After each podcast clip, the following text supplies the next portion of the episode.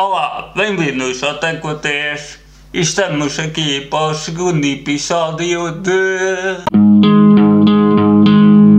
Gente que vai de mal a pior, gente que vai de mal a pior, gente que vai de mal a pior. Já estou aqui com o meu amigo Bruno Osório. Olá a todos, espero que tenham gostado do primeiro episódio. Vamos hoje eh, falar de um, de um tema bastante importante e para a pessoa com deficiência e para a sociedade em geral, que é educação. Sim, hoje vamos falar sobre educação. Quer dizer, eu pelo menos vou só dizer aqui que não tenho muita noção como é que são as coisas hoje. Vou só falar da minha experiência, do pouco que me lembro, porque apesar de tudo já estamos velhotes, porque já acabamos o décimo segundo há alguns anos. Fa- fala por ti, fala por ti, eu não me considero velhote, tu lá lixar. Ah, sim, eu já acabei o décimo segundo há, olha, 2008. Ah, não, 2008 foi o ano em que entrei na universidade. Ah, por isso, 2008 não, 2009 estava eu a entrar para o décimo ano para o meu curso técnico profissional de multimédia pronto. Então, eu entrei em 2008 na, na faculdade, em setembro de 2008. Ahm, eu, eu, a nível da educação, eu, ou melhor, nós, que tu és pouco mais novo, pouco mais novo do que eu, nós passamos uma fase, na minha opinião, um bocado de, de reestruturação, de estruturação do ensino. Eh, eu, eu, eu lembro-me e já escrevi isto e já falei disto em vários artigos. Eh, portanto, eu, foi o meu pai que teve que fazer e teve que contratar pessoas para fazer as rampas eh, na minha escola, para a cadeira de rodas poder circular à vontade na minha escola. E eh, naquele tempo era preciso haver uma autorização de camarária para o meu pai fazer as obras. Eh, e tivemos à espera um mês, um mês e meio daquilo. Eh, e portanto, hoje em dia isso é completamente impensável e até o Ministério e o Governo pensam que nós os estamos a insultar quando falamos desse assunto. Mas isto foi verdade.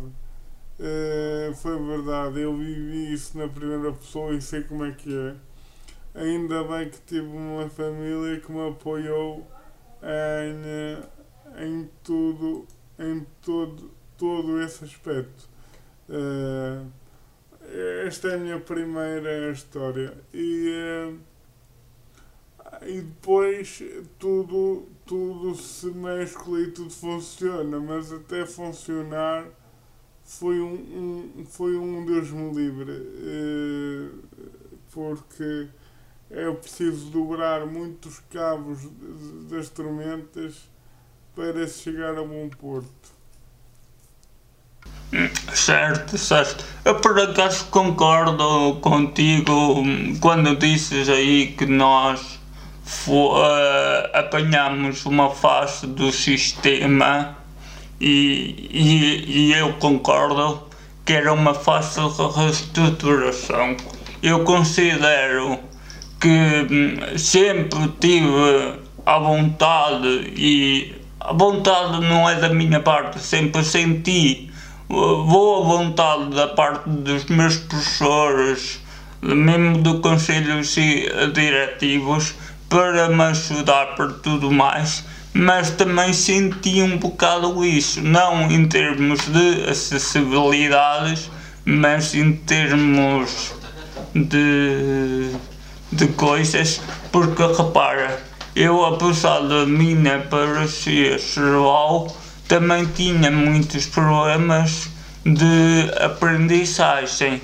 E então, uh, tipo, os meus professores e toda a comunidade educativa sempre estiveram muito abertos a ajudarem-me. Uh, não, isso lá está. Uh, tu não tiveste problemas de acessibilidade porque eu fisicamente sou muito mais turco que tu. Tu só tremes com vontade. Eu tenho que usar cadeira de rodas para, para me deslocar. Não, uh, obviamente que sim, não é? Obviamente que sim, mas eu quero dizer aqui e, e, e vou ser um bocado polémico, mas é a realidade. Há professores muito bons, mas também há professores muito maus. Há, pro, há, pro, há professores que fazem tudo para ajudar. E há professores que quanto menos chateá-los, melhor, e quanto menos uh, lhes derem trabalho, melhor. Uh, já agora, eu na primária, eu chumbei um ano, uh, ainda bem, porque me fez com que eu ficasse muito mais maduro mentalmente, porque eu, obviamente, que do primeiro ao do primeiro ano ao primeiro, terceiro ano, só queria brincadeira. E eh, pronto, tinha uma imagem um bocado errada de mim e da minha capacidade de, inteligência, porque eu, como, como, pronto, eu, primeiro, eu sempre tive facilidade em falar, não é? Mas, mas depois, como os meus colegas brincavam um pouco comigo e tudo mais, e e como eu via que era mais lento que os outros a escrever, mesmo que fosse à máquina de escrever e depois, muito depois, no computador, eu passei a primária toda, até ao segundo, terceiro ano, a pensar que era burro, a pensar que não era inteligente e a pensar que não conseguia alcançar uh, uh, os meus colegas em termos de rapidez e de inteligência. E, portanto, eu, nessa fase, eu só queria brincadeira. Portanto, eu queria que o intervalo chegasse rápido e durasse o máximo de tempo possível para eu brincar com os meus colegas e para eu ir para, para o recreio fazer, recreio fazer porcarias. Uh, Pronto, e isso aí foi uh, do, do, do, meu primeiro ao, ao primeiro do meu primeiro ano ao meu primeiro terceiro ano. Tudo é indiscutível, acho eu. Eu também passei por isso, só que acho que eu tive um bocadinho mais a achar porque eu não sei se tiveste também dificuldades de aprendizagem, eu tive muitas e já falei disto no canal, eh, mas eu depois acabei por entrar para um correio especial, na altura era o 319, que já não existe, pronto, eh, não sei como é que está agora, acho que agora até se chama hum, ensino inclusivo. Eh, Agora é um palavrão interessante que é a educação inclusiva, que eu, eu acho um piadão uh, tremendo isso. Bom, uh, e, e, agora também existe, existe e sempre existiu e sempre existirá o 319. O, o currículo 319 que eu também também, também o, o, o, o fiz, mas eu, eu sempre tive integrado numa turma, sempre fazia o mesmo que os outros, porque os meus pais exigiam isso, não é? Por, por vontade da escola, o que é que acontecia? por voltar da escola, vamos meter o Bruno, olha, vamos meter o Bruno para ali. Mas os meus pais aí trabalharam muito bem e disseram, não, não, o Bruno faz exatamente o que os outros fazem, não interessa se ele perde tempo, se não perde tempo. Ele faz exatamente o que os outros fazem um, e o que fazem.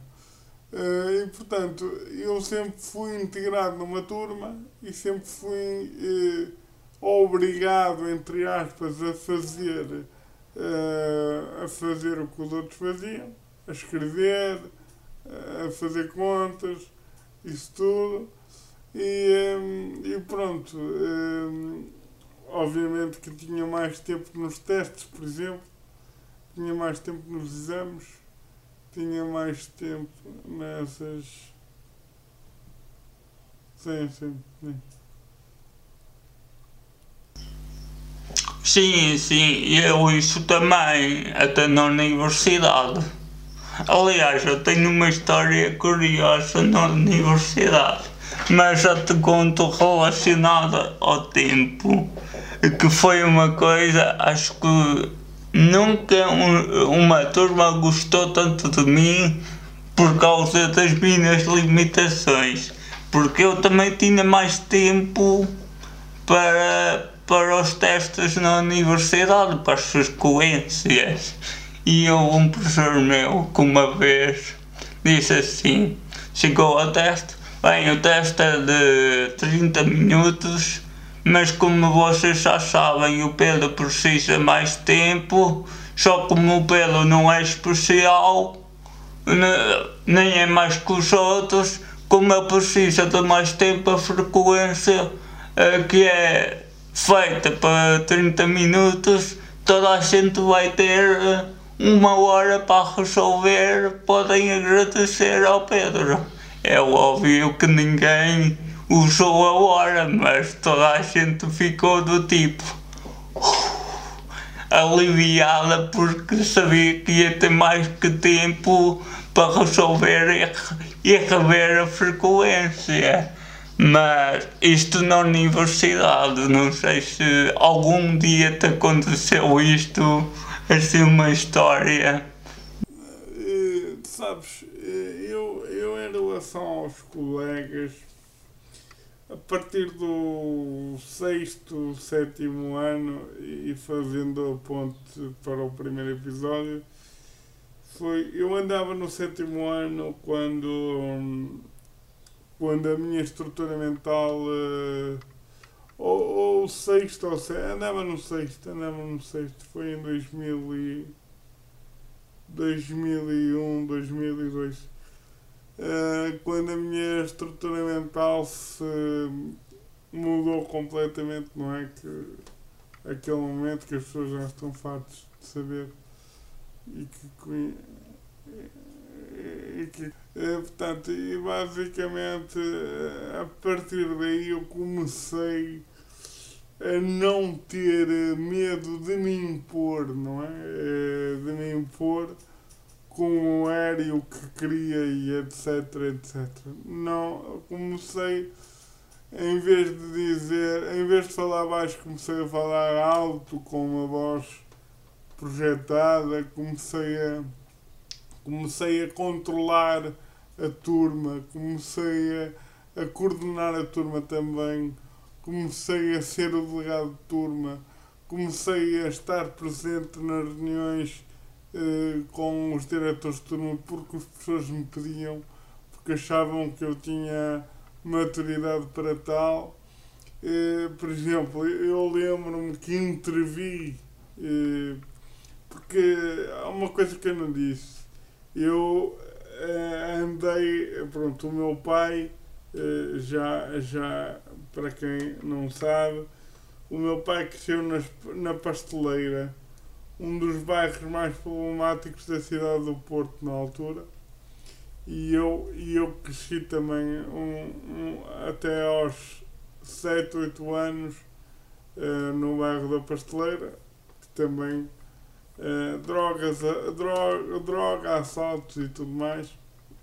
Uh, e eh, sempre tive em escolas mais ou menos complicadas no que toca eh, aos alunos se portarem mal e fazerem porcaria e isso tudo. Ahm, e, e, e a propósito disto, da maturidade e, e de estarmos aqui a falar disto, ahm, eu uma vez até fui eh, chamado a intervir ou, ou estava numa, numa reunião com diretor, com o meu diretor de turma e todos os professores da minha turma e fui eu que intervi para um determinado aluno não ser suspenso. Não é? Portanto, e foi a partir daí que eu comecei a, a perceber que se calhar isto de liderar e de coordenar era mais a minha cara do que outra coisa qualquer. Ahm, pronto, e, e a nível de colegas, pronto, eu comecei a ser o, o, o patinho, comecei por ser o patinho feio, mas depois comecei a ser eh, o, o cisne, o cisne, exatamente. Eh, um, um, um, colega que toda a gente queria ter na sua turma, que toda a gente queria, ser, queria ter na, na sua equipa de educação física. Eh, Portanto, foi assim uma, uma, um, um, uma, uma transformação interessante. É? Ehm, pronto, eu, eh, eu queria falar sobre, mais, sobre dois eh, assuntos que me tocam particularmente e, e, e também fazendo a ponte no, no primeiro episódio eu queria que também intervisses aqui porque sei que tu também tiveste eh, também tiveste isso que é agora fala-se muito no bullying e tudo mais Ah, o bullying. Sim, já lá vamos, mas deixa-me muito brevemente contar o meu percurso, porque é óbvio que eu, que eu só falei sobre isto tudo no canal, mas também agora com esta nova rubrica só mu- muito resumidamente para as pessoas saberem o que contar e qual foi o meu percurso, se não te importa. Basicamente, eu sempre andei na escola, normal, nunca tive. Na altura havia aquelas escolas de ensino especial, mas nunca acompanhei muito as matérias, embora fosse sempre muito bom aluno em matérias tipo estudo do meio, história a partir do quinto ano, geografia não era tão bom, mas ciências e por aí afim. Só que eu sempre tive um achar que era eu não conseguia aprender nem, nem a ler nem a escrever. Agora não sei, não quero estar aqui a discutir se a culpa era dos meus professores, se era eu que era muito infantil e muito criança. Mas pronto, eu já comecei a aprender a partir dos meus 15, 16 anos. E, e isto é importante referir antes de abordarmos esse assunto, porque acho que foi aí que tudo mudou para mim. Foi aí que eu fiz primeiro um curso técnico de, hum, de operador de informática, ou seja, o que me permitiu, como eu sempre fui muito bom na área da informática, sempre gostei que a turma olhasse para mim de outra maneira, porque não era só aquela coisa das matemáticas, do português, onde eu não era assim nada de especial, entende-se? Era bom, mas não me destacava e na informática eu conseguia me destacar e, hum, e furtei isso, conseguia que turma olhasse para mim de outra maneira e depois com o curso de técnico de multimédia.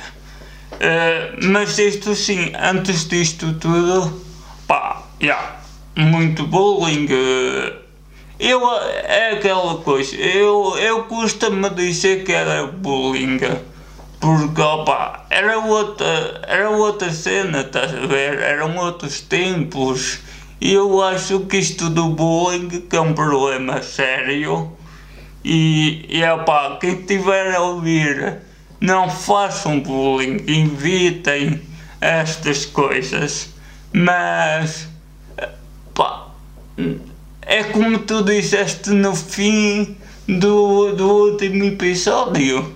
Eh, o que, que era aquilo na altura? Eh, eu, eu, sabes, agora, deixa-me dizer-te que, que eu considero o bullying uh, um assunto bastante sério e, e, queria apelar às pessoas e, e, pedir, por favor, para não, para não fazerem bullying. E a minha, e a minha banaliza, banalização ou aparente banalização a este assunto prende-se que eu acho que o que nós sofríamos na escola na nossa altura era muito pior, muito pior e mais marcante do que, do que algumas coisas que se diz que é bullying eh, hoje em dia. Portanto, e e, e, e digo-te digo uma coisa, eu estou agradecido a quem me tratava mal na, na, na escola. Eu também, eu também. Principalmente a quem me chamava de tecla 3. Muito obrigado por me terem chamado Tecla 3, porque isso permitiu-me criar um projeto. Exatamente. Não porque foi com isso, claramente, que eu fiquei muito forte mentalmente. Eu, eu fui habituado a, a ser gozado e depois fiz o, o, o, a troca para dizer, ok, então eu vou, em vez de ser o primeiro a gozar comigo, eu, em vez de ser, em vez de ficar triste porque me estão a gozar eu vou criar aqui maneiras de as pessoas, eh, quando me estiverem a gozar, eu pego naquele, naquilo que eles estão a dizer e gozo-lhes também a eles, quer dizer. E portanto, e foi com isso que eu aprendi a ser mais forte mentalmente e a aceitar-me definitivamente como deficiente, como torto, como o que, o que quiserem chamar. Eu por acaso assumia outra estratégia que era não gostava porque acho que estás a fazer isso, estás a ser tão mau ou pior que, que, que essas pessoas, mas é vai por chegar, passa o Pedro e é no meio torto, até parece o tio Patinas, porque isso, é pá, se tu gostas contigo, eu já não tenho a coragem de gozar ainda mais, entendes? Porque aí passa a ser estúpido da parte delas. Entendes? O, a questão aqui que se coloca é esta estratégia, quando eu, quando eu fiz isso pela primeira vez, as pessoas até pareciam que tinham, que tinham levado um, um, um, com uma avalanche em cima, porque elas não estavam minimamente à espera. E foi a partir daí que eu ganhei o respeito de todos. Uh, Deixa-me só recapitular que eu, uh, que eu andei numa escola em que as pessoas que estudaram comigo ou eram uh, do de bairro ou era de ou eram de, sei lá, filhos de traficantes ou, ou, ou eles próprios já eram pombos de correio, portanto, eu aí lidei com, os, com, com grupos bastante complicados, não é? E é, bastante complicados nesse aspecto. É, só, hoje em dia, muitos deles são excelentes pessoas, têm filhos e tudo mais. É, pronto. E quando eu comecei a fazer isso, eh, toda a turma se começou a, unir à minha volta e, e no fundo, eh, eu estou extremamente agradecido porque depois destas coisas todas fiquei muito forte, muito forte mesmo e, e, e, e, e, e revolta-me um pouco, não é revolta-me, mas fico triste um bocado quando de uma coisa muito pequena hoje em dia faz um faz um eh, um alarido muito muito grande quando se muitas pessoas soubessem aquilo que nós passamos na escola então o que é que iria ser o que é que iria ser se nós fôssemos para as notícias e, e tudo mais na altura portanto yeah. Opa, eu agora estou-me aqui a lembrar de uma história que acontecia muito na primária. E atenção, eu quando refiro a este assunto, eu acho, e por isso é que tudo mudou para mim no meu percurso, que foi quando entrei para o profissional. Porque antes, opa, sofria um bocadinho mais, mas no profissional, como eu dava cartas, pá, as pessoas já, já me viam de outra maneira, entendes? Uh, é um bocadinho diferente da tua. A ti foi a questão efeito Mourinho, a mim foi a questão do profissional, do, do ensino profissional que mudou muito a minha vida. Mas estavas aí a contar e eu por acaso, uma vez que falámos no último episódio bastante futebol e tudo mais, eh, posso partilhar que uma das coisas que faziam era jogar comigo por competição, nunca queriam. Mas de vez em quando, muito raramente, havia aquele grupinho mais inteligente que de inteligente não tem nada que me chamava para jogar a bola, mas era sempre aquela coisa do. Eu já nem sei como é que se chamava. Acho que é o chute à baliza, que está uma pessoa à baliza, depois estão três ou quatro a jogar. Porquê? Porque depois eles passavam a bola e era sempre aquela coisa, anda tirar Pedro. Passavam e eu acabava por nunca tirar e aquilo para mim era muito frustrante. Eu, eu, eu iria eu iria eu iria jogar na mesma agora é, pronto depois aí os gajos iam levar os gajos iam levar comigo porque Pronto, eu. eu, eu... Tá bem, eu se tivesse uma cadeira de rodas também ia jogar na mesma, chegava ao pé dos gajos e passava com a cadeira de rodas em cima dos pés. Exato, isso, isso já aconteceu. Isso já aconteceu. Porque houve uns gajos que de, de, de outra turma que estavam a passar dos limites e eu, ah, és um paralítico, não sabe fazer nada e tal, não sei o quê.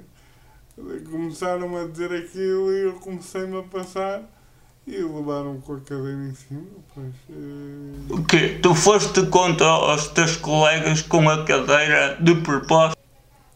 Do da outra turma, sim, sim, sim. Epá, tu eras terrível. E, e pronto, olha, a partir daí nunca mais disseram nada nem fizeram nada.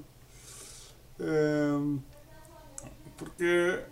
Opa, deixa-me te dizer que eu até faço alguns workshops, não são muitos ainda, mas já fiz alguns em escolas e posso dizer que acho que hoje em dia as coisas estão muito, muito melhor e que as crianças já não têm a mentalidade que, que tinham no nosso tempo. Pai, mais uma vez, no nosso tempo eu não estou assim tão velho, tenho 26 anos. Mas sinto realmente essa melhoria em termos até de sociedade não sei se concordas ou não. Ah, pois eu aqui eu, eu concordo, mas eu acho que há muito para melhorar ainda. principalmente, e atenção que eu respeito imenso, respeito imenso a classe de professor, porque para mim a, a profissão do professor é uma das profissões mais nobres que existe, mas eu acho que tem que haver os professores, de uma vez por todas, têm que ter formação. Têm que ter formação para tentar aprender a lidar da melhor forma com este tipo de casos.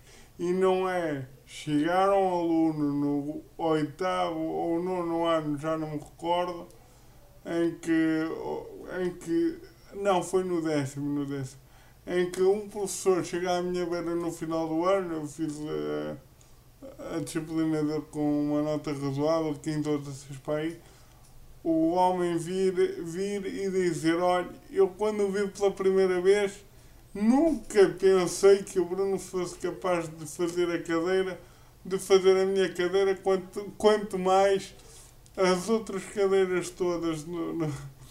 Portanto, e mas isso é bom, oh Bruno, isso é bom, quer dizer que, que a pessoa surpreendeu. Agora, o que tu podes dizer é que a pessoa foi altamente capacitista, entende? Exatamente, exatamente. E isso é que, isso é que está é que está errado na minha perspectiva. Mas isso não é só na classe dos professores, é em toda a sociedade. Toda a sociedade olha, por exemplo, para um vídeo teu uh, que te esforças imenso para entrar no carro e tudo mais e vai dizer assim, pá, que inspiração, que inspiração magoa, porque isso é capacitismo. Mas o professor ainda tem um papel mais importante, porque o professor está ali para te ensinar e para, te, e para fazer com que tu sejas melhor. Ele ao ter essa atitude de início e, e nem falar contigo, ele está a assumir inconscientemente que tu não és capaz de fazer isso. E o que é que isso origina? Origina em que ele olhe para ti e não esteja a dar o melhor dele para te ensinar, por exemplo. Certo, e eu concordo. Aliás, eu acho que às vezes o que se faz é dar as ferramentas mínimas aos alunos e não é por falta de esforço, porque os professores até se esforçam muito, mas é muito acapaçamento. Uh, do tipo, uh, como é que eu te posso explicar isto? É aquele pensamento do género. Este aluno nunca vai ter uma carreira, mas precisamos de levar as ferramentas mínimas para ele ter uma vida. E alguns casos tem de ser assim, entende-se? Mas não em todos. Mas, assim, mas, mas é preciso haver uma avaliação do, do aluno e tudo isso. Agora, uma coisa que eu queria dizer aqui é o seguinte, só mesmo para, para terminar. A, a, a, escola, a escola de facto é muito importante.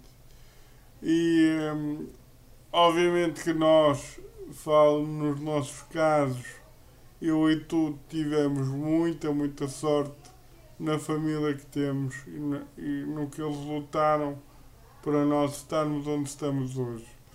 Mas eu, eu queria apelar uh, aos pais de pessoas com deficiência que não é só a escola ou não é só o professor que tem que dar as condições para o aluno ter sucesso escolar. A família aqui é fundamentalíssima para o aluno e para a criança perceber que a deficiência dele não é nem pode ser uma desculpa esfarrapada para ele não fazer as coisas e para ele não pensar que não tem sucesso por causa da deficiência dele. A família é muito importante nesse, nesse contexto. Hum, eu queria aqui dizer, a minha família, os meus pais, principalmente, ai de que eu chegasse a casa e dissesse pai, mãe, não consigo fazer isto. Era logo um, um cai um Carmo e a Trindade. Por isso, quem está a ouvir, quem está a ouvir este podcast, pode ser aluno, pode ser pai ou pode ser mãe. Nunca digam aos vossos filhos, se tiverem filhos com deficiência, que eles não conseguem e tem que, a vida tem que ser facilitada na escola. Não é verdade. Não, um aluno com deficiência não é por ter a deficiência que não vai conseguir uh, executar as coisas e ter um percurso normal. Nós tivemos um percurso absolutamente uh, encorajador e normalíssimo, fizemos o secundário, uh, fizemos um curso superior, eu na área de engenharia, tu na área de, de, de multimédia, portanto, e que não fiquem com a ideia, ai que inspiração e não sei o quê o motivo pelo qual nós estamos a partilhar estas coisas é para mostrar a todas as pessoas que tudo é possível independentemente da, da raça, de cor ou de ciência. Pronto, é isso que eu, que eu queria dizer. E, e foi um gosto estar aqui uh, e, uh, e, e, espero que metam gosto no vídeo e, e que partilhem muito, que é, que é para isso que, que estamos também cá também cá para isso. Muito obrigado. Fala lá. Desculpa. E a mim não me resta mais nada senão dizer que assino por baixo do, do que o disse. Espero que tenham gostado mais deste episódio. Em breve voltaremos com o terceiro episódio. Uh, fiquem por aí, subscrevam, ativem o sininho e deixem o like para não perderem nada dos próximos episódios de gente que vai de mal a pior. Gente que vai de mal a pior, gente que vai de mal a